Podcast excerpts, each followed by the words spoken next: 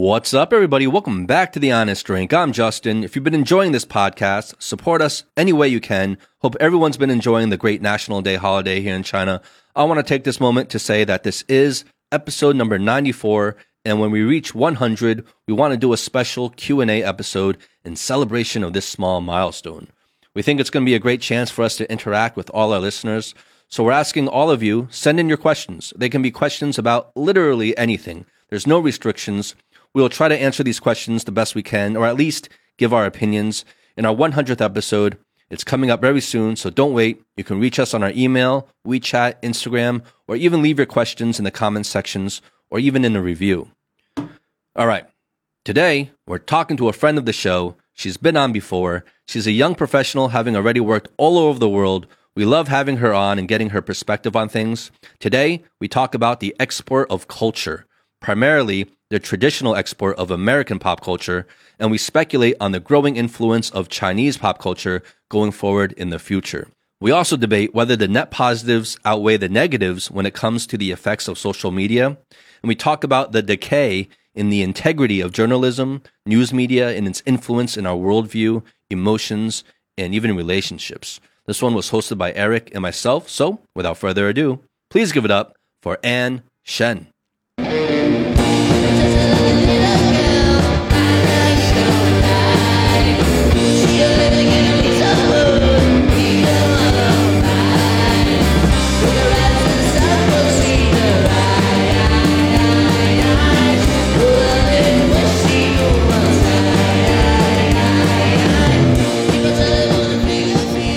How are you, Ann? How are you today? Oh, great! I, I think it's a, ah, it's a, it's a.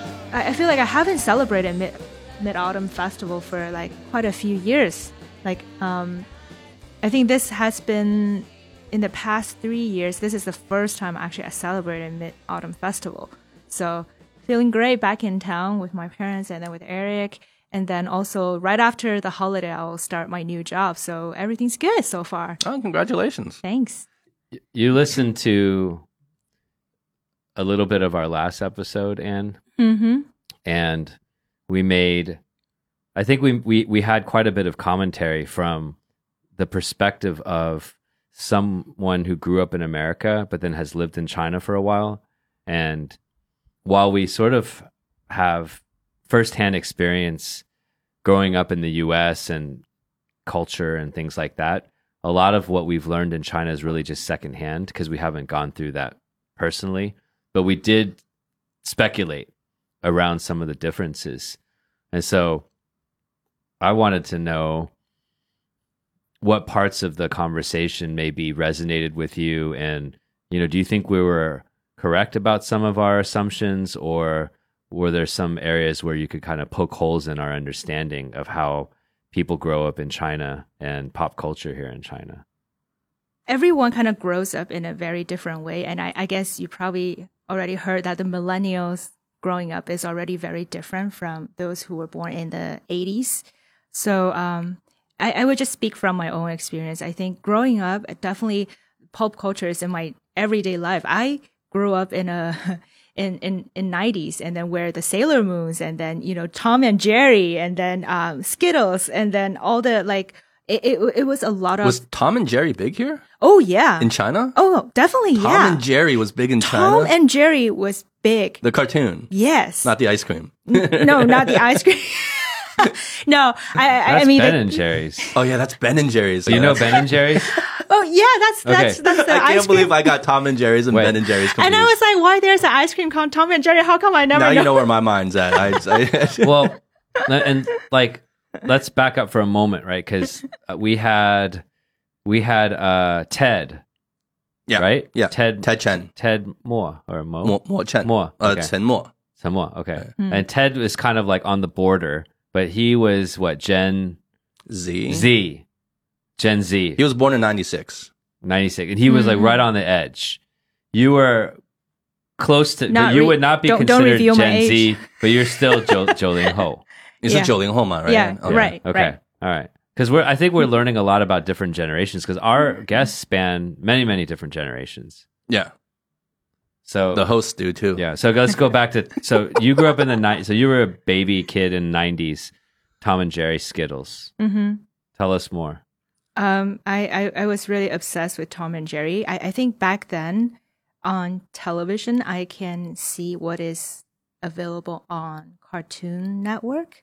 That So was Cartoon Network was big here. yeah, it was on my TV, and I remember every What? day five. I didn't PM, even fucking have Cartoon Network. I had like fucking ABC and NBC. I, I- was I was all about Cartoon I- Network. I didn't know what happened, but I guess, or maybe it, it could be like some of the Chinese um, TV show they buy. Maybe they buy like a certain cartoons, and then By the because when the license. Or. Right, and then because when they play it, there's this label said Cartoon Network at the bottom, Uh-huh. so that's how I know this is from Cartoon Network. But was I- it dubbed in Chinese? Yes. Oh wow! What Yeah. cha- so what channel was this on?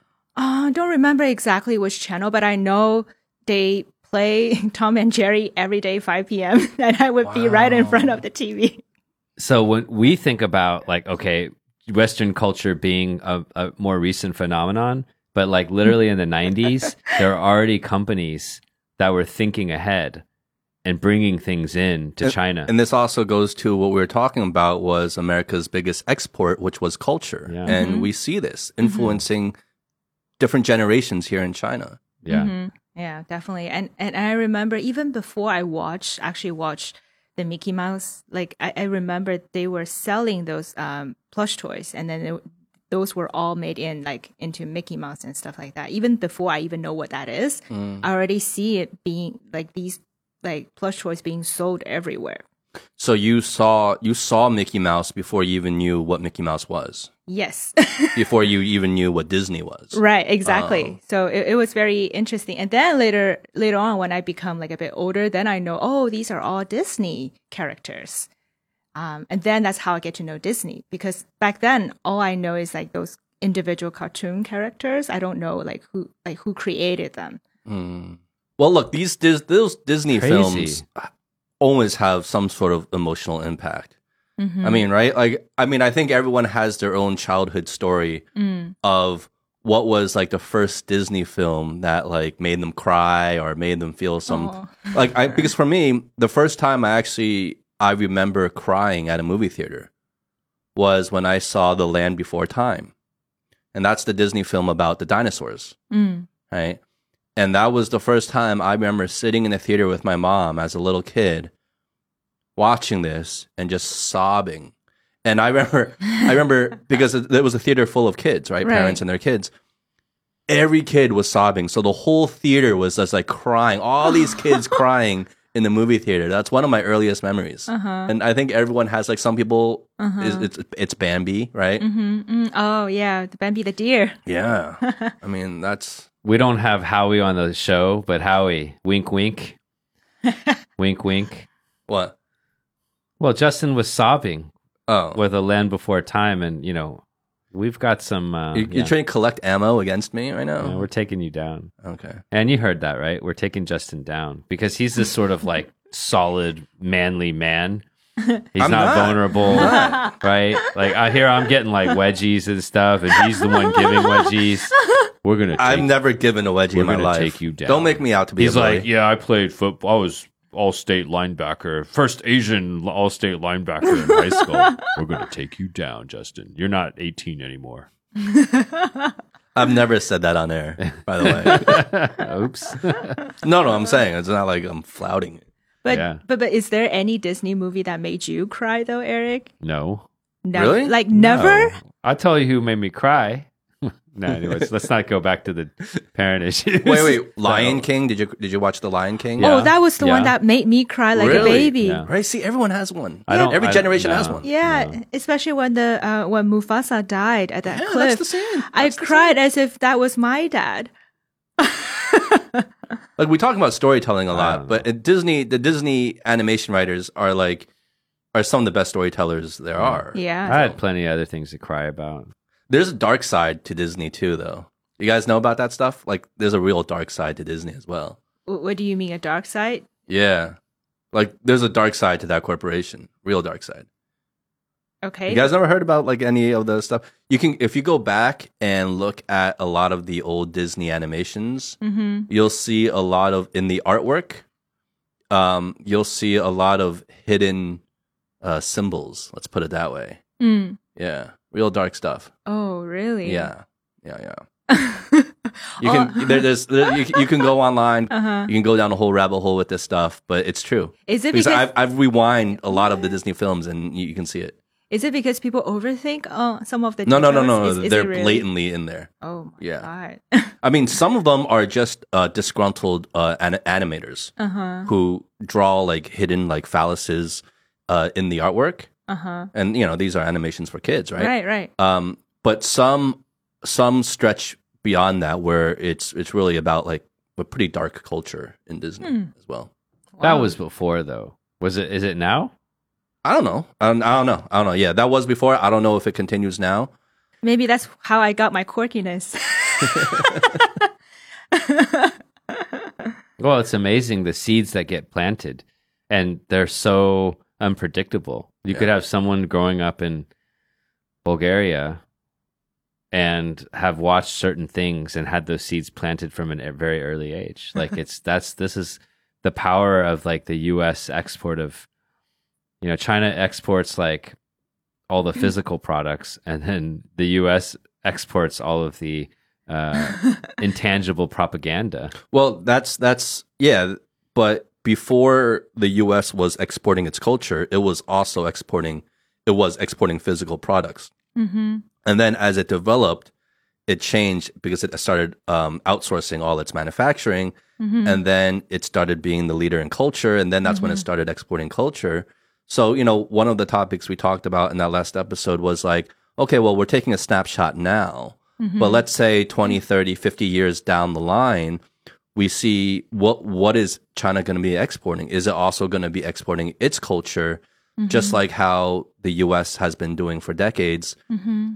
And I, I think that's a very real possibility for sure. Mm-hmm. I mean, any any country that that gains um, a superpower status, especially if it is kind of like the undisputed number one superpower, which Mhm. has been America for so many years. Mm-hmm. You know, I think the tides are changing now, but you know, who knows? And if China kind of takes that spot, then China is going to, you know, the the export of culture is going to start shifting to Chinese export of culture, and that will be very interesting to see if and how that plays out. Yeah. Yeah.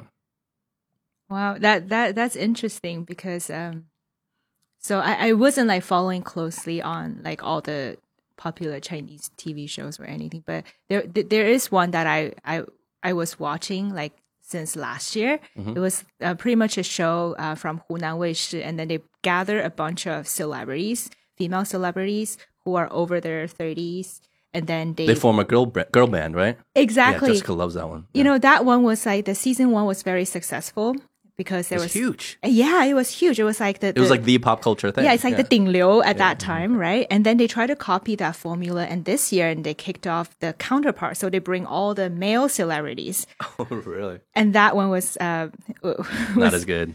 n- not only just not as good, and then there were more. Um, I, I would say there there are definitely more chicken fights. Chicken fights. What are chicken fights? so when guys fight with each other, and they get a little bit Oh, like, like women are cat fights, and then guys are chicken fights. Really? I Is that guess what in is that China. is that a real terminology? uh, that that was a joke. Oh, is there, there? So there's no actual term in Chinese No, even no. for men. But but but there is a saying like if they see two people fighting like very fiercely, they were like, oh, it's like 像斗鸡一样, right? That's oh, like, like cockfights, cockfights, yeah. cockfights. Um, yeah, who wants to see a bunch of guys just yeah. like past their prime well, trying to form a, a, boy band? Like, no one wants to see right. that. Yeah, that was the assumption for um, last year's female like so groups too. Right? Where did the premise for the female show come from? Why did that come up? Because Hunan Weishi has done these type of entertainment shows for The dating shows, right? as long as I can remember. They've been a pioneer. the Bachelor Yeah. shows, whatever. yeah, and they've been a pioneer. So this formula of getting what was the criteria? So like you had to be a certain age. Like what? Tell tell us the premise of the female show because I saw you watching it, but I wasn't really focused on it. Don't lie, Eric. I bet you were so focused on it No. that he knows everything about it. I Yeah. was looking at the girl in the room. yeah, he, he got dragged into this because of me. But uh, I think for last year for the female that show, And then and I think they, they have certain criteria. So first off, you like for female celebrity, they have to be up above 30, including 30. That was the hard criteria. So that cannot be blurred. And then uh, I think, of course, they because it's a it's a TV show, they want to get enough eyeballs. So they select uh, celebrities that has let's just say um, has certain 热度 or still having some 热度. So it's interesting to put them together. Um, and then the third one would be the actual, the so-called the girl, the girls band. It, it wasn't really that by the end of the show, they're going to really become a band and perform and stuff like that. It wasn't really like that. The, um, I think the, the process of the competition, um, the the making it into a show is like kind of like Hunan Weishi that that thing for them, right? They started off with like 超级女生 many many years ago. That was a success, and then that was always like a, a, a let's just say a secret ingredient that they built into those TV shows to get a popularity. And then they. Oh wait, what what's the secret ingredient? I think they so all the competition that you see, um, there is a playbook for each of those um, celebrities that are uh, in this show. So they have to play in a certain personality. Either they are like making audience feel that they're annoying, or they make audience feel that oh poor thing, right? Or they have to make the audience to feel something. So everyone has a role to play Is this open, or is, are you saying this is something that they decided behind the scenes? behind the scene, and then people, um, all the celebrities that got invited knows the role they need to play. really? So they're acting, really? Right? Really? How Right. do you know this though? Are you sure? Yeah. Because, Because- but, because what celebrity is going to want to take the role of like the annoying person? Yeah. Because they have 他们面子, they have their face, Right. their reputation to right. protect as well. Um, so the the the thing uh, that I mentioned, like with the role, it's called 人设. So the setup personality. So it might not be your real personality as a celebrity, but th- there's some similarity, or people can visualize you doing that, given um, all the media exposure that this person had before. So it's very a delicate but but interesting. Um, let's say a playbook that has been made, and then when they gather those people, of course there will be room for some like free freestyle and stuff, but then they have to stick to that 人设. Oh, so it's like it's it's not like scripted, but it's almost like scripted in a way of like what your uh, character is going to be on the Right, show, right? right. Yeah, I, I mean, I guess I can see that. I've I've spoken to um, I know some people that were on the uh, I forget what it's called, but the Bachelor dating shows, Mm-hmm. right? And um, they told me behind the scenes stories like you know n- nobody is there for love. Like no one is actually really there for love. It's like you can't be that naive, right? Mm-hmm. They're just there, just like it's like kind of like a job, or it's like just an To experience promote from- themselves. or promote Yeah, themselves. yeah. Exactly. Yeah. Like the girls there, they're not there to like actually find a guy, Mm-hmm. and vice versa. you know? Yeah, Yeah. yeah, It's the same for this show. The the goal is not to form a band, but is to uh, for some of those celebrity regain popularity because they are kind of like over that fine line Mm. um, of the age, and then also with them being a little bit older than they were before, the opportunities that are in front of them get reduced significantly. They when they're in their twenties and in their teens, they can play a lot many more roles um, in any drama. But then when they're older, they get they are only assigned for a role like moms, um, and right. Yeah, like why? I mean, do you feel that's changing? Ann? I mean, as a Chinese woman, do you feel that's changing in terms of the overemphasis on age, particularly when it pertains to females? Yeah, I mean, not just age. I think it's also your um, physical appearances. Um, I think there's definitely some pressure, like from this, like um, the surrounding that uh, as a women, you have to look like hopefully good. Like when you are outside of your home, like you have to look good, presentable, and then people are quite like a lot of like my female friends are very anxious about the way they look Mm. um like even when i see my friends i see them all like beautiful and then they were like oh i gained some weight recently and i have to like kind of like punish myself for not eating certain things Mhm. um I, I guess some of those pressure come from the society some of them because they look around on the social media everyone only show their best side so that, Yeah. that also kind of take a toll Oh, for sure, for Yeah. sure. I mean, we've spoken about that a lot on the show too. Social media. I don't know. I I'm, I have such mixed feelings about social media in terms of the overall net impact it's having, Mm-hmm. and I cannot say with any confidence that it's a positive net impact. Yeah. I can't say that. Like Yeah. you know, like I'm not qualified to Mm-hmm. to to really unpack that, as you know, Eric only says, but. But I can't say personally. I can't say with any confidence. Can any of us say with any Mm-hmm. certainty and confidence that the net overall impact of social media is actually a positive one? Yeah, don't know. it's, uh, Well, like having lived in like both the US and China, how would you characterize people's reactions to social media and the things that attract people's interest? Do you see any differences?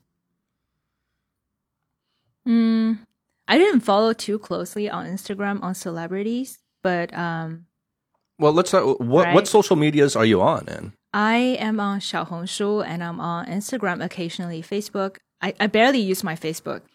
And I think Xiaohongshu is like the main one, and then WeChat, of course. mm-hmm. Um, so from WeChat, it's mostly your friends, I would assume, or people that uh, you would know, right? So that's a different type compared with Xiaohongshu when most of the content are produced by people that you probably don't know. So it's different. yeah. I also think WeChat. I mean, it's it's definitely social media, but Yeah. but it's moved into its own category, Mm-hmm. different than TikTok, different than Xiaohongshu, different than Instagram, because WeChat now is a utility Mm-hmm. Yes. where it's it's a communications It's a utility device. Yeah, like you can't really live without it. right. and you do all your communications, whether it's professional, work, Mm-hmm. personal uh, communications. You pay your utilities on it. You you, you buy things on it. It's it's a become a utility organ, right? Like right. whereas it's the focus, the main thing when you think of WeChat, at least for me, is not entertainment. Mm-hmm. Like when I Oh, think entertainment, sure. I don't think WeChat. I think, oh, I need to like utility. I need to communicate, right? But when you talk about TikTok, Douyin, when you talk about Xiaohongshu, Instagram, whatever else, you think entertainment. Like it's there for entertainment. Mm-hmm. It's not there for any actual communication in terms of how it affects your daily life, Mm-hmm. right? Well, so I those think it's a different platforms category. are there. There are subtle distinctions and there there overlap as well. But if you if you look at like Xiaohongshu or TikTok, these are content, um, you know, content distribution um, kind of sites where it gives it it sort of empowers and gives people the opportunity to create content, and then it builds a platform for people to consume content. And so it's more anonymous in the sense that you have content creation, content consumption, and it's probably, I would say, less, relatively speaking, about the community aspect. It's more about that common interest or topic. And then when you look at WeChat, you look at uh, WhatsApp, you look at the communication tools, these are then primarily communication tools that have the social media, that have content creation um, features, but it's more for your network of people that you know and for you to communicate within that network. So I think Mhm. how do these all fall into the broader categories of internet or whatever it is? Probably there's some you know definitions that we can assign to them, but I think like there there's some distinctions. Mm. like for you and because um you're an interesting person to talk to because you know you're you're Chinese obviously you're you're raised here but you you you have exposure and um experience dealing with you know international culture as well um when you when we talk about social media and you're on the western social media apps you're on the Chinese social media apps Mm-hmm. do you see any sort of distinction between them, difference between them in in how they're consumed or how you're consuming them? Or do you Mhm. feel like it's it's all pretty much the same? I would I would say the difference that I feel as a user would be before I b- before I even use Xiaohongshu and uh, or Douyin, I, I really liked YouTube. to be quite honest, I I follow a few influencers on their channels and I follow up to their latest episode. I really enjoy watching it. Their show ranges from thirty minutes to like forty five minutes, and even with like very annoying commercials in between, I would like bite the bullets and finish the whole thing. But once I once I was introduced to TikTok and Xiaohongshu, I no longer go back on YouTube because Really? I, I, I become more and more impatient with content. I want it like I, I want the content to be f- like a flash, like a flash mob. I want everything, all the goodies right. You in want that dopamine hit right, Right. into the veins. You want Exactly. it injected right in the veins. I, I want it like right in front of me. I don't want to beat around bushes and Right watch into the things heart. to, Yeah. to, to, Not to- even the to build veins, up, right, right? into the artery. like Pulp Fiction style, Lance style, just right into Mia. Boom. and and then I, I realized YouTube won't get that kind of sensation anymore. It, it will be from TikTok. And it- YouTube has become too slow for you. exactly. And, Wow. and and I think that was the main thing that really uh, kind of got me surprised because I, I really like I really lo- used to like YouTube. Like I was really a heavy user, but then ever since TikTok and Xiaohongshu, and I uh, now running my own Xiaohongshu on the channel, I realized the the content that would really catch more eyeballs in in China would be content that are quick, straight to the point, and then catchy. So, like, how many minutes of a video? I Like, w- I would say like the ideal video ranges from like one minute to three minutes. Tho- Uh-huh. those are like my attention span. Maybe maybe people with better focus have longer h- time. how long are your videos? my videos are on average about one minute and a half to two minutes max. Okay. On some of the rare videos, when I talk about random topics, then it ranges to like three to five minutes. What, what's what's your channel called? Uh, it's called An An Ai Shao Fan. It's a cooking uh, channel. Uh, okay, okay, yeah, awesome, yeah. awesome. Yeah. So you teach people how to cook on their recipes and stuff. I can teach you. You you're a better cook than I am. No, no, no come on, come on, now, come on now. You have your own channel. It's does Eric ever appear on your channel?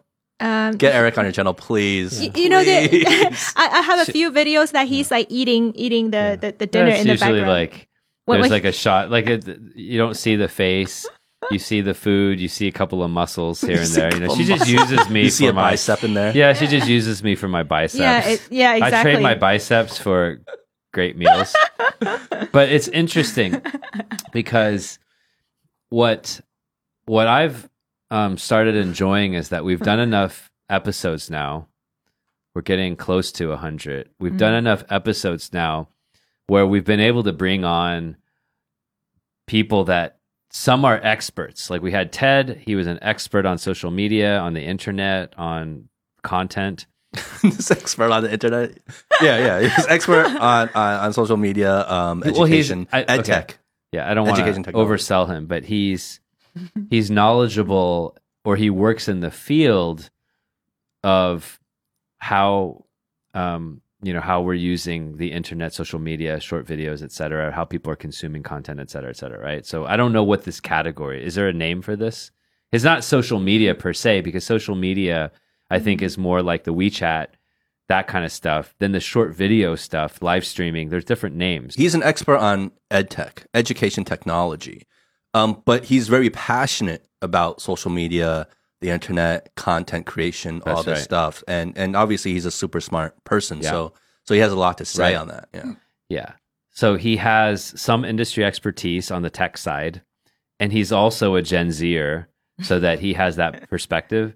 And I think we've just had enough people on the show where we're catching people that have knowledge, firsthand knowledge in terms of the specific industries, but we're also catching people like Ann, who, in addition to that, they're part of the consumer base, like they're actually the audience and then being able to kind of bring these things together looking at it from a business perspective looking at it from an industry perspective but also looking at it from, From a human from a perspective. human Yeah. perspective mm-hmm. and when you connect some of these dots I, I start finding our conversations interesting and so ted mentioned that the short video format right so like before we talked to ann he mentioned that 14% of people in china spend their time. So when they do spend their time on the so-called internet or digital mm-hmm. world 14% of their time is spent on short video and mm-hmm. that's already overtaken wechat That's which quite a lot. really Yeah. really interesting. Mm-hmm. And he also talked about that the definition is that less than five minutes is considered short form. Mm-hmm. of course we talked to him about long form because we're we're long form but he was we were talking about that shift to not even medium form five to 30 minutes but less than five minutes so when you ask that question to Ann, like how long are your, you know, what do you like to listen to? How long are your videos? It's really interesting that it anecdotally kind of fits into that parameter, Mhm. and so that her attention span is now shrunk to literally like one or two minutes of just like this is not for my future. it's like a, employees. it's like you know what it is, Justin. It's like a trailer. It's like we don't watch it's almost as if we said we don't watch movies anymore. We just watch trailers. And why is that? Oh, Why is that? Because you can, in the span of a two-hour Uh-huh. Movie, you can watch a hundred trailers. So what? What's the trade-off, right? Would you rather watch a hundred trailers of different things, Right. or would you rather watch two hours of the Yeah. same shit? Right.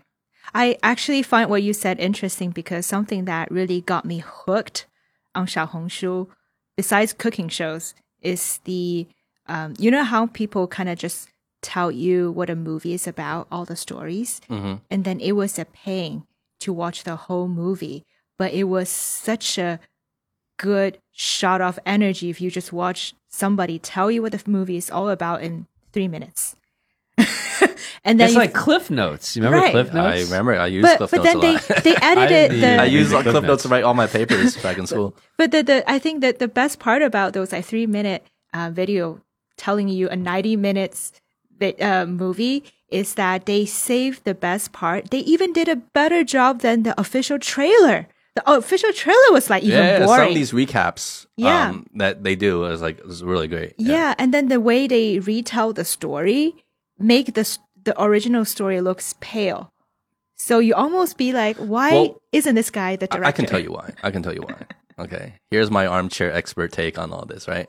Um because they're giving you all the highlight moments. So it's like it's like watching it's like watching a full basketball game versus just watching a short clip of all the highlights of that game. Mm-hmm. Now, do you want to sit through 2 hours of just like plays going back and forth, you know? Or do you want to just watch all the dunks and all the all the shots, all the three pointers, like whatever it is? You watch the highlight clips. The highlight clips are much more entertaining all the time, of course. But there's a deeper uh, thing going on at play here, and it's a it's a podcast that I had listened to a while ago, and the guest on this podcast was um, the guy who wrote the book, um, basically outing the uh, U.S. pharmaceutical industry and also uh, big food, the big food industry um, in in America. And he, he's a famous writer. I, I, I his name escapes me right now, but he he has some uh, best selling books. Uh, you know, you can look him up. Anyway, um, the his whole one of his takeaways was whether it's with uh, actual drugs and pharmaceuticals, uh, whether it's it's with food intake in America, it's um he relates it all to the uh, drugs, right? Mm, Drug addiction, which is a book he also wrote about as well. Was about the cold narcotics industry, and basically all the research shows that the shorter the time between some sort of um, taking the drug, whether it's intravenously or orally or whatever, however you're taking it, to when you feel its effects, the shorter that time is, the higher addiction level it has. Yeah. So if you look at all the most addictive, extremely addictive drugs and substances, Mm-hmm. it's all the ones that are in, immediately you feel the effects, Mm. right?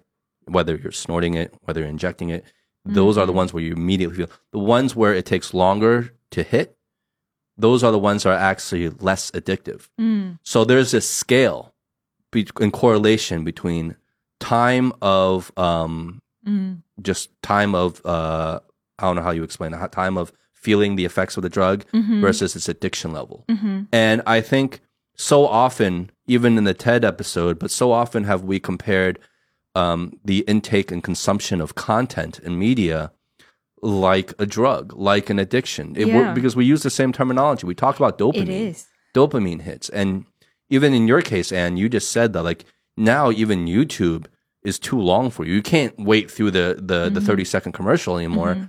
You have to have it right away. Right. And the shorter you get those dopamine hits, the more you engage with it, right? The more you like it, the more quote unquote you're addicted to it. Mm-hmm. And now even in terms of the type of content, it's not even the platform. So that's about the platform. Mm. Now it's even in terms of the type of content, you wouldn't even want to sit through a full length movie necessarily, but you'd rather get the three minute recap of that movie, which you find much more entertaining and engaging for you because you're getting all those hits Mm-hmm. in sequence within three minutes versus diluting them and spreading them out through an hour and a half, two hours of a film.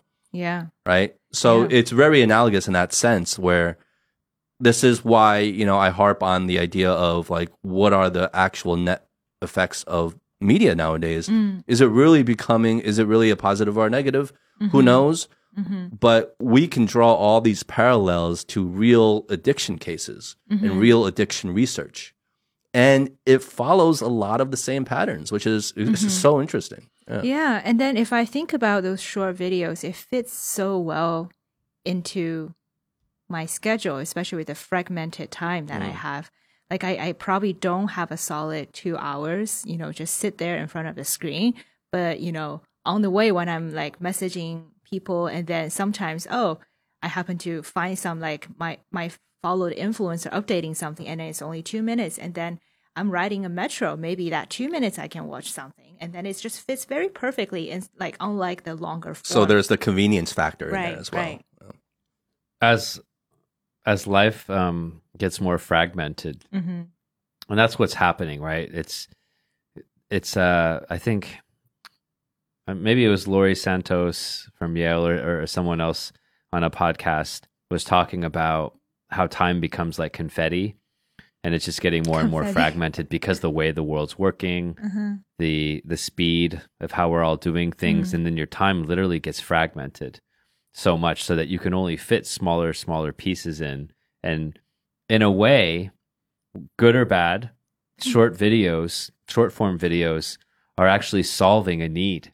And the need is that this long piece of contiguous time that human beings used to have because the world was working in a different way because we didn't have technology bombarding us all the time because we were on the farm and we can do things that were much more general long form.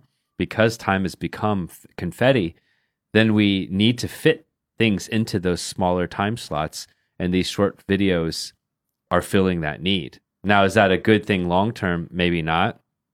Um, but all of these things that are coming up are actually solving for something. Yeah.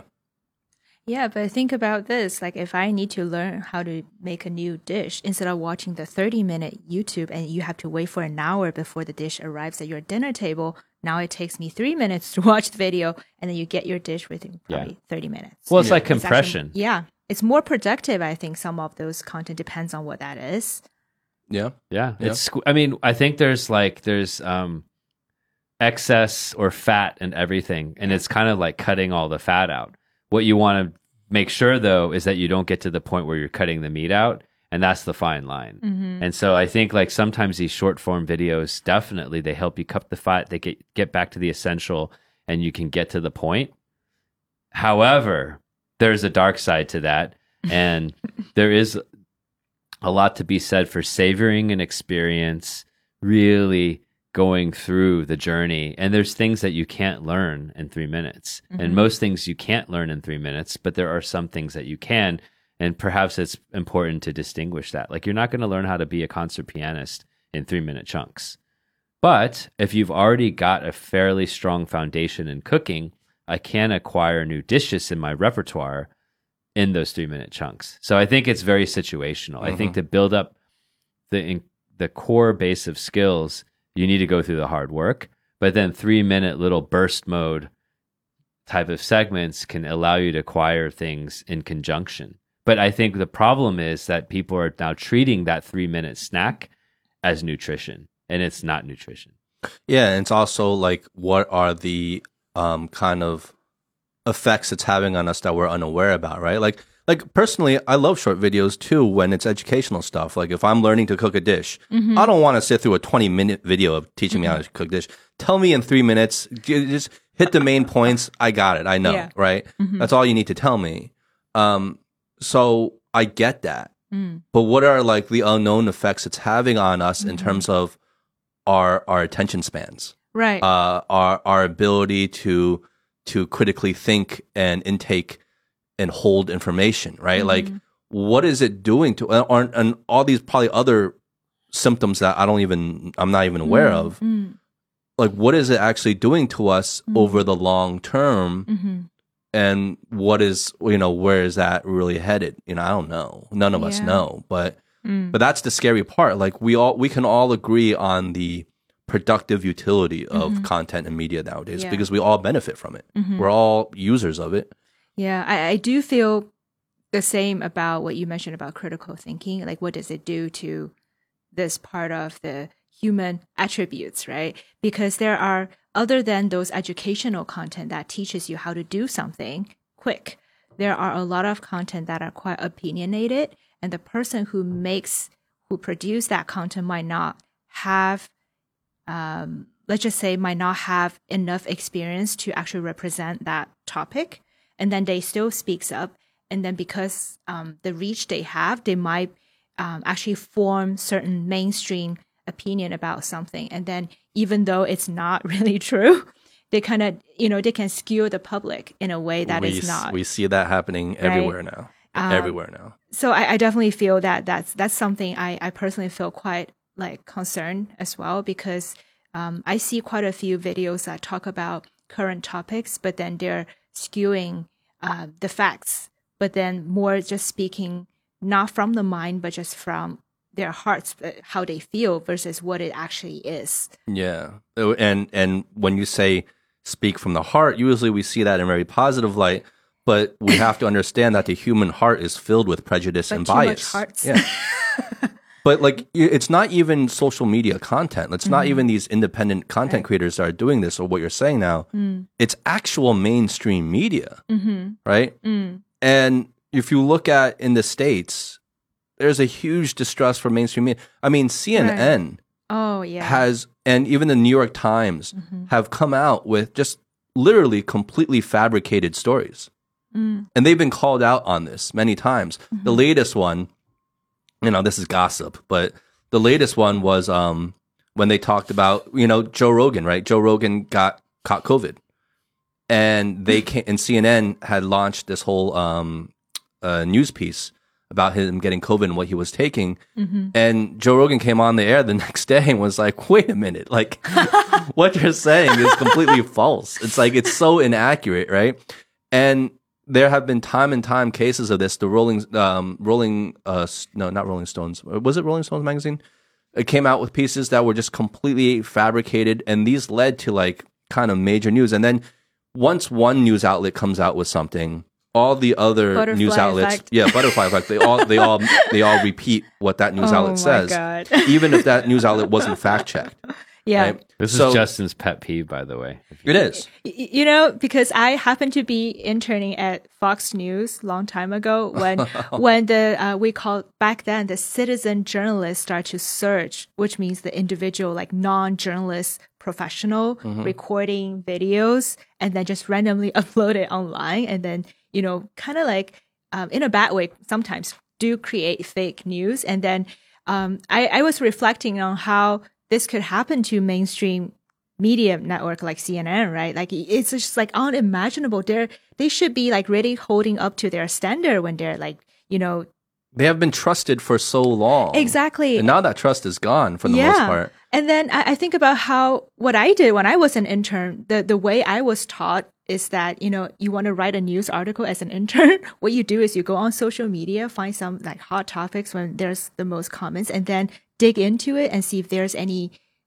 let's just say main coverage, like major coverage that's been done. And then you kind of take the same story from different media resources and then you, you kind of like, you're like the scissors. You cut the best piece, and then you kind of like kind of see if you can reformulate certain. You things. cut and paste them together to form something that's actually very inaccurate, but together it makes for a very juicy story, I guess. Right? Yeah, but that of course there there will be the control point in the news station where maybe the editor producer will look at it, but like with all the journalists trying to do the same thing, how likely are they going to fact check if they have time? Because if you don't send out the story with a certain deadline when it's cold, nobody wants it. You already missed the deadline and someone Right. else has come up come out with it and they're gonna Right. get all the well, it's that's very interesting and I wanna hear more about your actual personal experience interning for Fox. But- um, I mean Fox is is obviously very guilty of what we're talking about too. They've been I mean it's it's ridiculous what's on their network. But really I think it's about the incentives, right? Like Mm-hmm. media I mean, when we talk about media right now, we're focusing on on Western media, U.S. Mm-hmm. media. The incentives, because it's been the industry has been privatized. Journalism has been privatized, Mhm. and now relating back to social media, how how do you win in that space? You win by having your your your your videos go viral. You Mm-hmm. win by having the most views and likes and get and earning the revenue on these different social media platforms. Mm-hmm. And then no one no one's picking up a newspaper these days anymore. They get their news through social media, through their phones. Yeah. So when that is the game now, when the rules and of the game and structure of the game has changed and morphed to this, how do you win in this space? You win by creating clickbait. You win by chasing the views mm-hmm. and the and the clicks. And all the media outlets are doing this now. Mm-hmm. So it's journalism, the integrity of journalism has been so compromised by this where like you say it's more important to get a story out 1st mm-hmm. than to fact check the story. Mm-hmm. And that is that is why you know I think journalism is, is very dead. Right. I, I certainly thought of uh, um, think of an anecdote from um, one of my like long time ago internships. So I, I remember there was one time I was um, I was called to go to uh, like uh, the to be on site to film something because um, according to what I was feed in the news, like in a text, is that there is a bear caught in one of the uh, Pennsylvania neighborhood, and then um, this bear is like probably still wandering around, and then you have to go and then probably interview some of the neighbors and see how people feel because it's like rare incidents. And I remember I went, and by the time I got to where all the journalists are gathering, the bear has been already put to sleep, and then they and and then um we are kind of like doing it the backward way. We are like, oh, what happened to the bear? You know, why is it now like immobilized by some tran- tranquilo or something?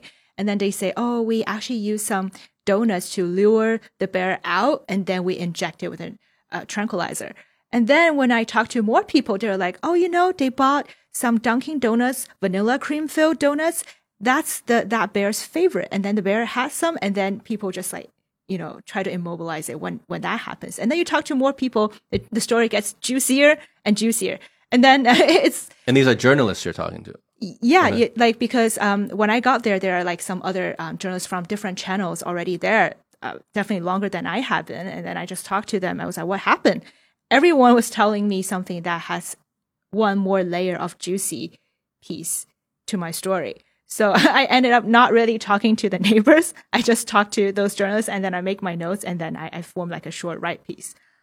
Well, well, where do you think those journalists were getting those details? Do you think they were just making them up, or do you think they were just getting them through as talking to the locals or Um, I, I think witnesses? some some of them did come from the the real witness, but I mean, vanilla cream filled donuts will get the bear. Do you believe that? I I really doubted it, but I found it's funny, right? Yeah. might not necessarily be true, but what But that detail will get a click right? when you see that headline. What's the hurt? Like like exactly like for people who consume Dunkin' Donuts, what might be interested. For people like me who's like love eating vanilla, Maybe Dunkin' right? Donuts sponsored that whole piece. yeah, like it almost like sounds like this, but but it's like um all those like interesting ingre- ingredients that maybe not even true, but it doesn't hurt, right?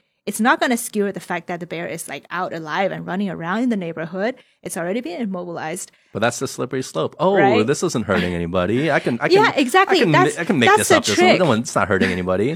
Yeah, the, That's but the that's the, slippery trick. slope. Yeah, that's the trick where things start to go really south. Yeah. You know? Yeah, yeah. And like, look, if if you think um, it, it, it, there we obviously we know a lot of the mainstream media is making up a lot of things, even domestically about their own country. But even think about when it comes to more complicated things Right. like international politics. Ooh. Then, like, like, if you if you don't think mainstream media is making up a lot of bullshit on in that field in that Mhm. in that area, then then you are you are very mistaken. Well, there's a lot of noise out there, and you know, I think like we're we're we're sort of trying to highlight and help build awareness of the pitfalls of what happens when you try to consume mainstream media and rely on it as a source of facts. So we're kind of highlighting that. At the same time, the way I look at it is that these are all commercial um, enterprises, like you said, they're privatized, right? Um, and they all have their consumer base that they need to cater to. Like it's no different. They have to produce a product that their customers want. And so, you know, we've talked about this before, but for me, then it's just taking the extra step and saying, okay, what am I looking to get out of this? So let's say that Mm. I want entertainment. Okay, I can go to CNN, Fox News, and have a laugh as long as I know what my purpose is. and let's say that, okay, I need to know the information because I'm running a business or uh, my business is connected with politics and I, I need to understand like government sentiment and things like that. And then in that case, news may be one source of truth for me, but then maybe I'd go to like a company like Ben Cavender's company hmm and then get that information from them. And so I do think that we have a responsibility to make the right decisions to number one understand what is my intention? What am I looking for? Am I looking for entertainment? Am I actually looking for news? Do I want the truth? Do I want different perspectives? Do I want to get sentiment on what other people are looking at? Sometimes the entertainment value allows me to understand even though it in itself might not be true, then I can understand what people are thinking.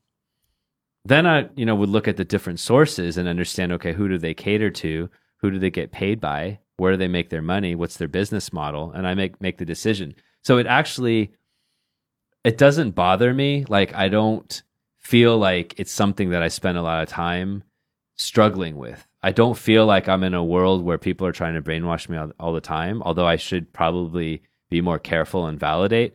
But I don't feel like a world like I'm in a world where I'm struggling, where my time is being occupied, where I'm being hijacked and my mind's being hacked and all that stuff. I don't really feel that way. I feel like Mm. I'm still in control because there's not a wire or a cable plugged into the back of my brain.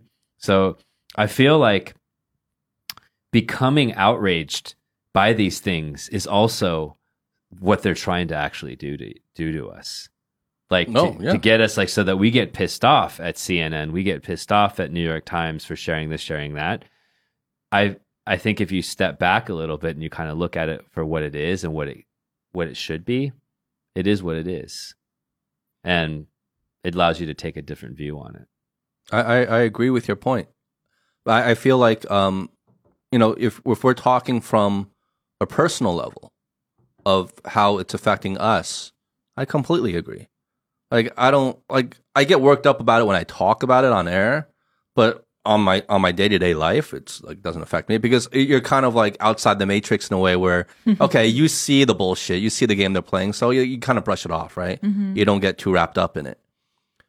But what bothers me is when I'm not taking my from my own individualistic point of view, but I'm looking out into the world and I I do see a lot of people getting convinced of certain things and having very harsh emotional responses mm. to certain pieces of information and news. Oh, yeah. and you can tell that you know most people aren't like you eric. Most people aren't as well rounded as you in terms of taking in multiple sources of information and being open-minded and being able to live in different places and, and, and having that kind of mindset. Most people they have their network of choice and every night after dinner or during dinner they're sitting down they turn on their network of choice and that's where they get all their information from. Unfortunately that is most people. Mm-hmm. so so when that is the case and that is happening it, it's it's very it's terrifying in a way where Mm-hmm. you're like well okay well shit like like there's nothing you can say to these people there's nothing you can do Right. and you can okay well i can just i'll just be responsible for myself sure Yeah. but you have to live in this world still and this world is filled by other people Mm-hmm. with their own opinions and their own values and their own worldview Mm-hmm. and that's when it becomes a personal thing to me because it's like in the future i'm going to have to live in this world. My kids are going to have to live in this world right? Mm-hmm. and how how like how messy is it going to be? Mm. and that's what scares me. Uh, you know that's why that's why it's a pet peeve. That's why it, this is almost a subject i'm so passionate about. Mm-hmm. Yeah, I, I, I recently, I, I mean, although that was not not really like a news, like like news news what you see on newspaper, but like um like kind of going back to the the very successful show that Hunan Weishi pro- has Yeah. produced, right? We, So- that was the original thing. We got on a whole whole tangent. yeah, I suddenly that it just hit me. So that show that they recently made was like with the, the, the male celebrity that you said, oh, who's gonna watch that kind of show, right? Um, I did want to watch it because there was like a really good singer, uh, Lin Zhixuan. He's like in the in the show. I like I I'm, I'm like Jiu Ling Hou, right? So I I kind of like I listened to some of his songs when I grew up, and then recently there is this very sensational um uh, incident where um, so Lin Zhixuan, it turned out he's very talented in singing. There's nothing you can. He's like singing skill is impeccable, but when it's come to um, dealing with people, he has um, some let's just say flaws, right? And then certain things that he said on the show will be taken in a totally wrong way. And you know how some of those um, Hunan Weishi is. They will like pick some um, nitbits and then try to um, turn it around, make something that is actually a, something you can just brush it off into a major. they sense. take it out of context, right? exactly, and like you said before, like some people aren't immune to this type of manipulated content, and then they get swayed, and then and then plus the butterfly effect, things start to go really nasty. So as it turned out from the recent episodes, there were two incidents that got a lot of it, like eyeballs online on social media. Is that um, when this singer is dealing when, when he's like teamed up with like two dancers, and then the singer made a comment that he- when they perform on stage as a band, like a, a group together, um, the singer do not want the two dancers to sing because first off they aren't professional, and then plus with his skills, I would say only when you are really really good at singing and being a professional, no, like you can't sing with a professional singer like he is because he's really really good. So when he made that suggestion, it really pissed off the fans of those two dancers because they're like, why why aren't we allow a chance for them to try something they sign up for, mm-hmm. right? And then this thing started to go butterfly effect, and then like people start to make really terrible comments, and then it, it, it turned out to be like almost like a violence on social media against this poor singer who just like says something because of his let's just say artistic um, ex- experience. That's what his experience has taught him, and he didn't really do anything wrong, but it was perceived as something terrible, and it becomes very personal at him. And then, um, and of course, there are people who get swayed, and people who like me was like, but wait a minute. Isn't this such a big deal, really? Like, yeah, like don't you see what's happening here, guys? Like, yeah, like I, I, I was like, first off, I mean, I, I'm, I'm really not a fan of this singer. Like, I'm not like fan fan following him around. But I think it's, it's, it, it, it hit me, and it was like really weird for me to not say anything when I see that content, because, um, I think it's like almost got to a point that I think people are really swayed, and then they are totally blind to what was happening on the other side. Like, I mean, first off, like in any cities that you are in in China, do people just give you a chance because you want to venture into something new? No, this isn't particular about this guy. This is like what happened every day. Although ideally, we hope that the world will be very inclusive and let you try things that you love. But this isn't just particular about this singer, right? And second off, like this singer is out of the place in the show. This isn't the type of show that he's going to be a good fit in because he's more artistic. He should be performing with for a different audience that really appreciate his talent, right? Instead mm. of for more entertainment heavy content like 综艺 for this kind of show. So he's like totally out of the place and people just like slash him mm. relentlessly. And I feel really bad for not saying anything. Um, but then at the same time, I have my dilemma because I was like, oh, I, I run a cooking show. I can't just like put a video about kind of like defending this guy. Well, then you'll get attacked. exactly. Like I would get attacked. And at the same time, my content, because I need to produce my content for my, for people who are interested in cooking, not kind of like commentating on Mhm. the entertainment news, right? So I can't just do it on my channel. So I have to find like other ways, right? So w- w- what Start another channel. I think you're really good at this stuff, and I think you're really articulate. You you have a great mind. You have you have some you have you have some really intelligent thoughts. I think you know if, if you're if you're interested in that kind of like more gossipy or or more intellectual commentary kind of stuff, like start another channel and and do that too. I mean, I think you'd be great at it. I, I I just think it's like a lot of work. So I was like, ah, let's let's just like this is keep- how like SerpentZA and all those guys started. she doesn't know who SerpentZA. You know what's funny is I'm looking. Um, I know that like, you know, we we've been talking about expanding our horizons a little bit so that we're not so American Western centric and kind of like you know just living in China, but still like holding on to all of our Western sensibilities, right? And being open minded and absorbing more stuff. And when Tenet came out, we talked about this. Like, what shows in China do we actually know about? And so I think this is good that we're expanding our horizons a little bit. And I'm looking at this show, right? This this this uh male show, Call Me by Fire Let me is the see, let me name. see. 披荆斩 Is that 棘 a 的 picture? 哥 Call 哥 me for by those fire. who wonder what's the Chinese. Okay. The English name is Call Me by Fire. Call it's me totally up. different translation. Yeah, what is Call it Me called by in Fire. Chinese again? 披荆斩棘. So it's like for brothers who slash the thorns and then get through Yeah. all the obstacles. So that's what it Yeah. means in Chinese. Yeah. And the women's one is called in the the English version is Sisters Who Make Waves. So it's kind of the same thing. It's like people who are kind of like um influencing and and kind of uh pushing through certain things. But I'm looking at the contestant list, right? And it's fascinating. Cuz I don't think that this know? Terry Lin guy is the only one that might be out of place.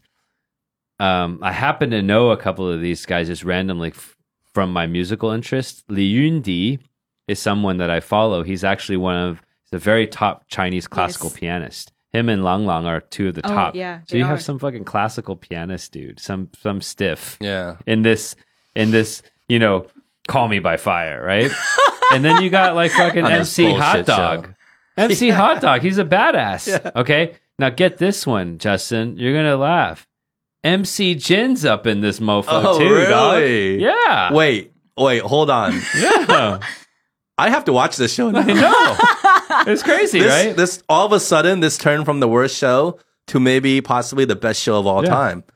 No, Yeah. no, because there is something to be said. As Yeah. much as we like laugh and criticize that, because it, it because everyone is out of place, but I think they're doing it purposely because they're trying to create this motley crew of of contestants. Because that is the intrigue, right? People Yeah, are like, yeah. how are all these people who are so different Yeah, that's a gonna come point. together? let me- and that's that's the that's the piece that people are going to tune in for. Yeah, and let let me connect this to what Ann was saying, right? And so like because I I'm personally not so invested in the show, which then gives me a little bit of detachment. Think about this, because I'm what I'm thinking in my head is more like why is this formula successful? Because we've se- seen Hunan and these these you know these channels evolve and create incredible innovation. They're not just copying Mm. the Western shows anymore. They're like coming up with new formats. And so for me, it's like number one, what formats would be successful? Number two is what insights can we generate from people in China by their choice of show? And, um, you know, that type of stuff, right? If they choose such a diverse group of people, all of these people have been famous at some point. hmm So number one is they have a fan base, but their fan bases may not overlap. Like Li Yundi's fan base is not going to fucking overlap with MC Hot Dog. It's going to be one person, me. Okay, Yeah, you. me. You are their target I'm demographic. target. no, I mean, but everyone's going to have their own fan base. Okay, number one. So that's part of the formula. Number two, everyone who's a fan is going to think their guy is an underdog and thinks that Terry Lin is the underdog. And so it's going to create these feelings of like, I want to, I want this guy to win. And it's kind of like sports in a way. We've been talking about sports, right? And we've been talking about underdogs and heroes and all that stuff. So it's getting people to then be rabid supporters of these people. And because it's such an eclectic group, they're going to like fuck with each other too. Yeah. And many of these guys are sort of past their prime, so they're going to fight even harder. And then the male ego thing, right? And the women, women have their cat fights, and men have their chicken fights, whatever you want to call it. So it's interesting how all of her emotion, the fact that she wants to go on her hard-earned, you know, cooking show and stand up for Terry Lin, it's like, man, they've hacked your brain.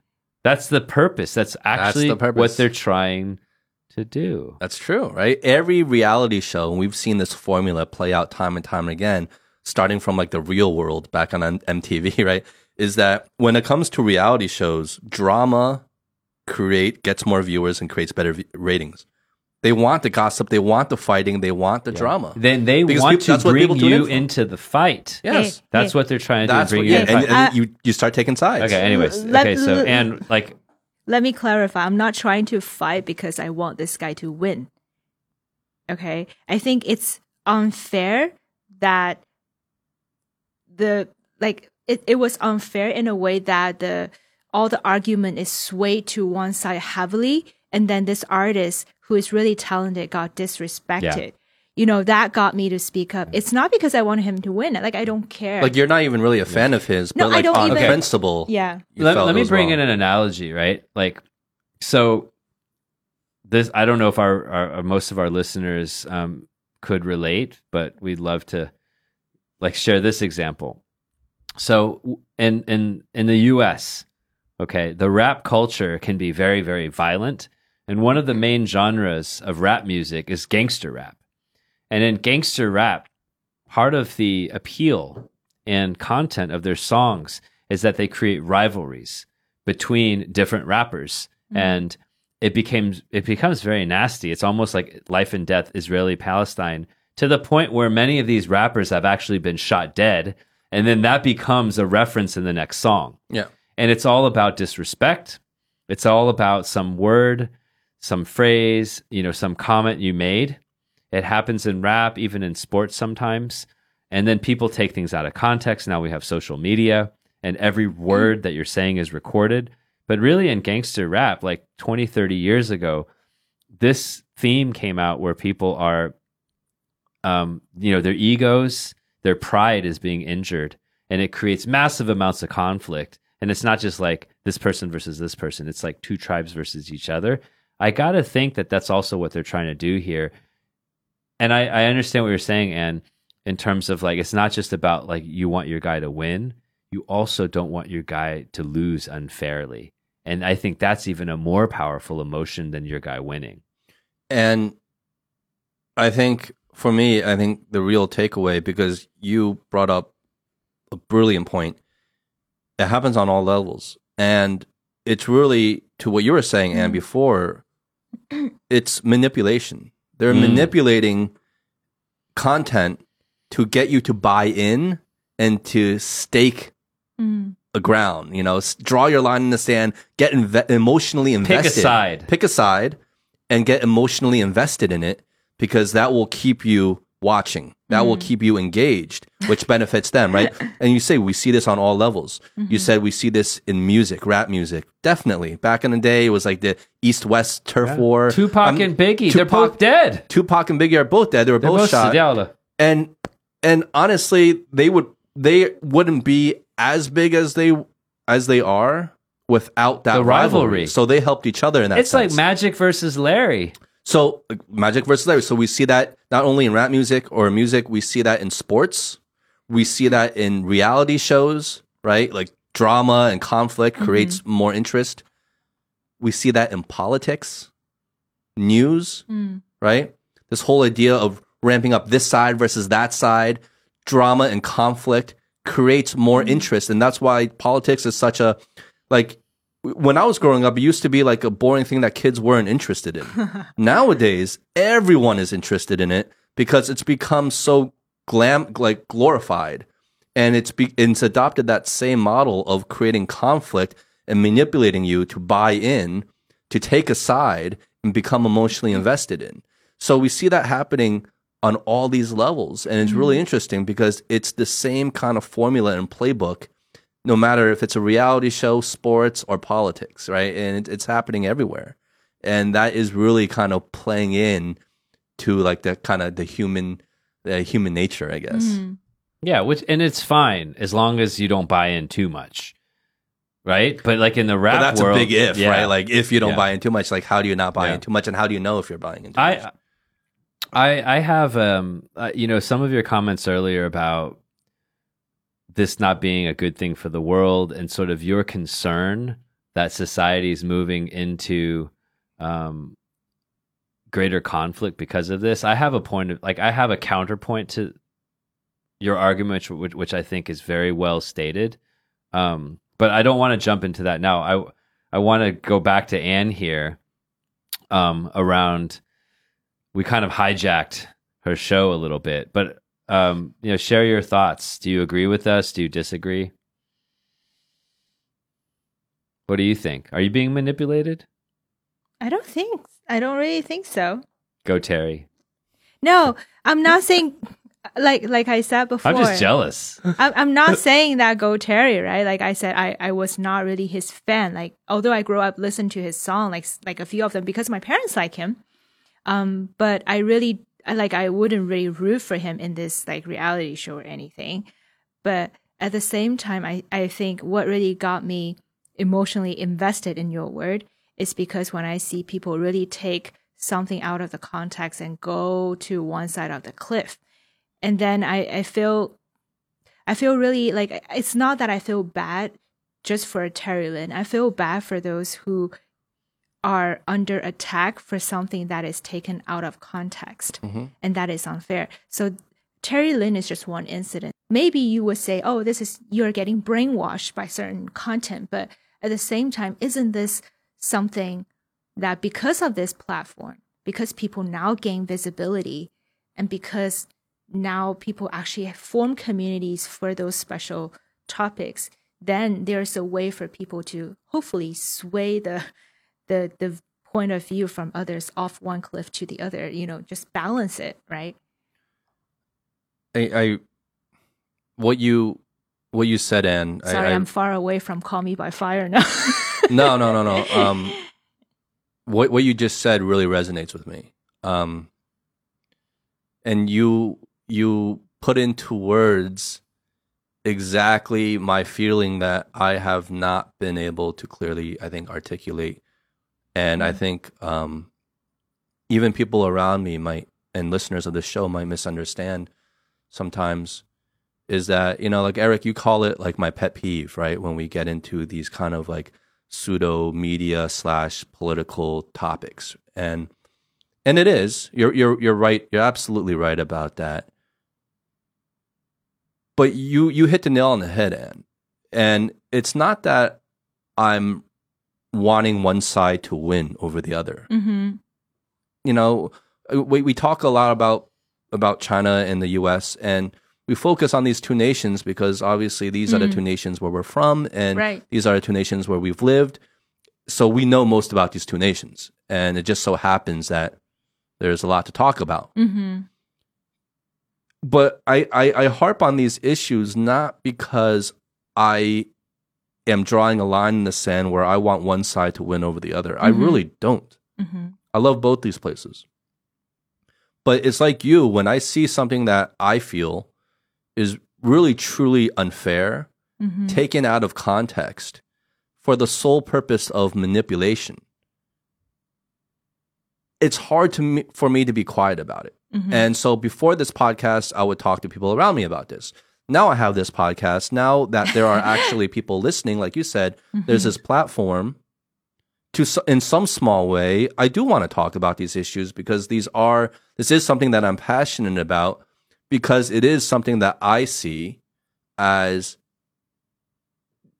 dreadfully unfair and taken out of context Mm-hmm. and it's shaping people's behaviors and mindsets in ways that become grossly diluted, twisted, misinformed, and what I feel is misdirected. Mm-hmm. Right. And so I, I, I get you on that piece. Like when you when you shared how your feelings of, you know, whether we're talking about the show with Terry Lin or even more important aspects Mm-hmm. I feel the same way. And it's that same reason. It's not about me taking sides. It's Right. about me pointing out like we're missing the point here, guys, right? Yeah. And it's hard to stay silent about that. Right. I get you. But I do think there's the danger, like if we go back to a lighter aspect of the rela- reality show, um, is that you know the, those shows are precisely designed to create these emotions. Like, I mean, that's the Mm. manipulation piece, and so, like the fact that we feel this kind of rage on a show not reality. The fact that a TV show could allow us to even connect those two dots emotionally and compare these things, it that really worries me. And Yeah. and so in that sense, um, I truly agree with you in in terms of the impact and the negative impact that social media technology can have when when it becomes the primary form of truth for people and when there's no other alternatives.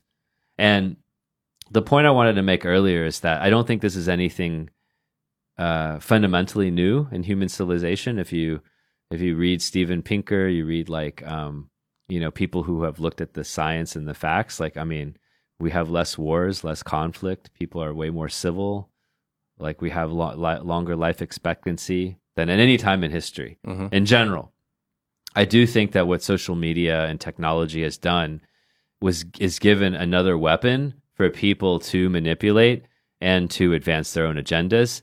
And whether it was religion in the past, military, politics, we've always had a voice external to our own conscience, an external voice in our head that's really, really loud and manipulating us.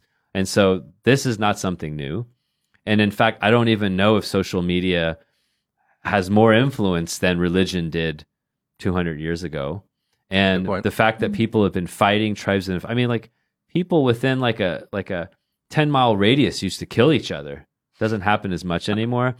So I very much agree with you, but I don't want to like kind of press the panic button Mhm. because I think that people trying to manipulate others to fight and to create conflict for their own purposes is universal. It's wired into us, and people are always going to tap into that channel. Has basically always existed in our minds, and just people are finding new ways to tap into it. And I do think the danger of social media and technology is that it can go viral. So before the the mm-hmm. toxicity was contained within a small geography because you had to have the physical ability to influence these people.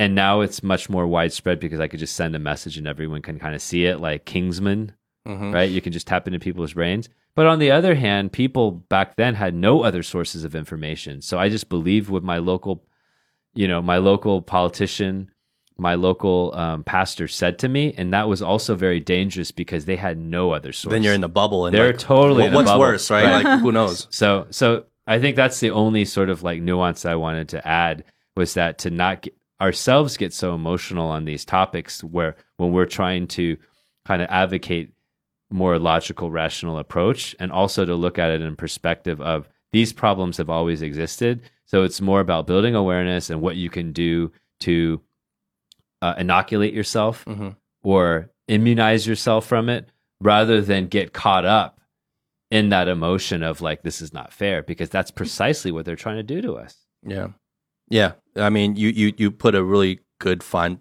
point on that, and you're right. Like it's not it's nothing new. What we're talking about is part of human nature, dating back to human civilization. It's nothing new, but it's still a problem though unfortunately yeah, it's still a problem. But the the the vehicle in which you can you can do this has changed, right? So, like, yes, is social media exposing anything new about human nature and human society? I don't think so. Mm. But it's giving you a much stronger tool Mm-hmm. to do it with. So it's like, for example, like you're talking about, like wars and conflict has been a part of human society from since what forever. But imagine, you know, when the technology was only bows and arrows, right? So you can only kill people within who are kind of in front of you. Mm-hmm. Now you have long range missiles and machine guns and satellites. Like now, now, now, how has the stakes have risen, right? So it's like Mm-hmm.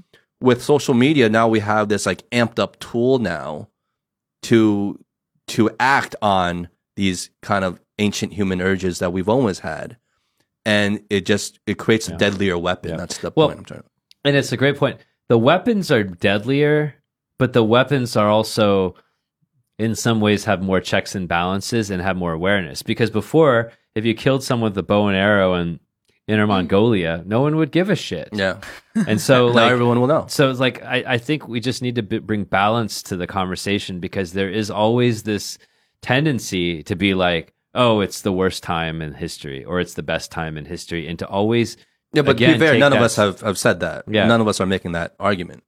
I think we that's our tendency though. That's that's that's our tendency to obsess over these things and we need to give more balance to like we're not saying it, but we're thinking it because we've I've never thought we- this was we- the worst we- time we've- in history. We've not the worst time. I'm, Because I'm not comparing it to other times. Right. I'm just what I'm saying is that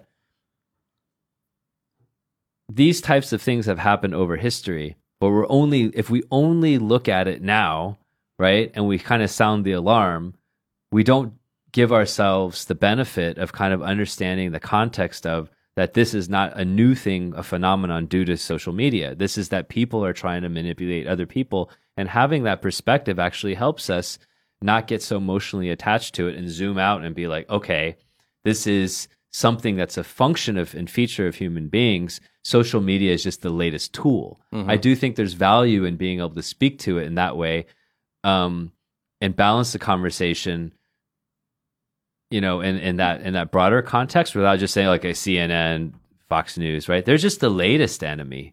Mhm. they're not the only enemy right? And so No. i you know i i wasn't saying that you said that it was um you know the worst of times or the or the best of times or anything like that but i do feel like this goes back to like you know that's what we're trying to that's what media is trying to help us like trying to you know manipulate us to do is look at the snapshot and conflate that to the rest of history. Like right that's media is always telling us this is the worst or this is the best of all time Yeah. that's what they're always trying to tell Yeah. us now, i don't want to fall in that trap Yeah, they're they're over like glorifying or um emphasizing or p- making the stakes so high you think like oh my god this Yeah. is like the craziest thing it's ever been right and we talk about covid like there have mm-hmm. been worse pandemics in human history than covid mm-hmm. but if you turn on the news and they make it seem like especially the western Yeah. news mm-hmm. they make it seem like this is like the fucking doomsday of doomsday Catas- they like to catastrophize Yeah, things, yeah, you yeah. know.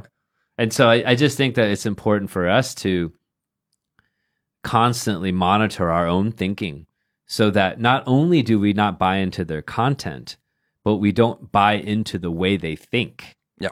And that's the thing that's the scary part. Like the content itself is ridiculous. We can easily ignore that and filter that.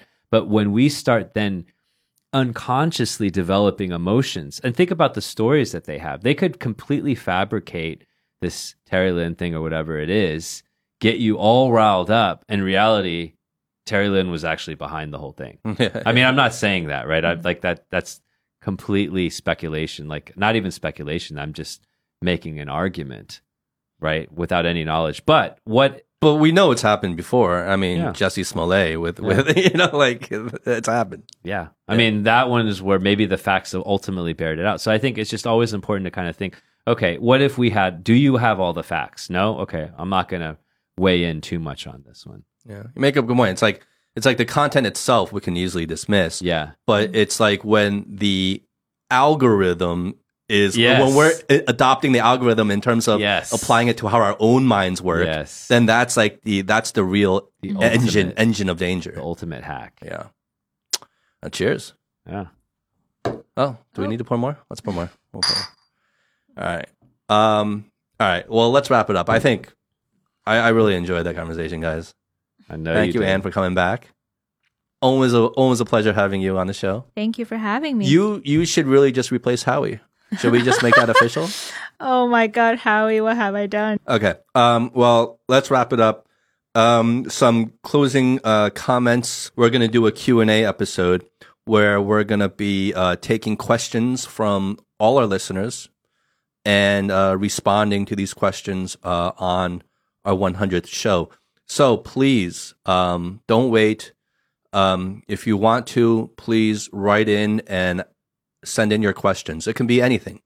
Um, you can it can be topics that you want to get our opinions about. You can ask any you can ask personal questions about us if you want, like whatever you want.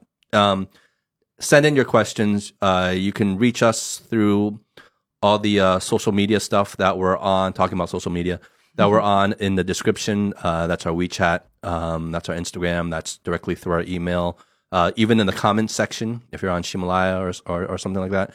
Um, so please start sending in your questions, and so we can start collecting them, and we can have them ready for our 100th episode. and in particular like Well, we we appreciate you taking the time to listen to the show because we're not the three minute uh, soundbite, Mhm. and so uh, if there are parts that uh, that you're passionate about, if there's certain things that we've talked about that you have a point of view and you want to expand and ask a question around that, I think those are the things we really want to encourage that dialogue. I think we're okay. Chinese, English, whatever language, we'll be able to process that question, right? Yeah, yeah, you can send them in any language. Um, well, just keep them to English or Chinese, please.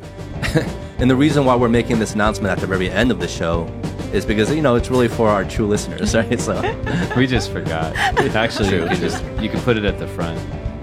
yeah, we, I mean, probably should put it at the front, but I, I like to put it at the end. I don't. know. Anyway, um, all right, guys, that's it for now. Cheers. Cheers. Cheers. All right. Be good. Be well. I'm Justin.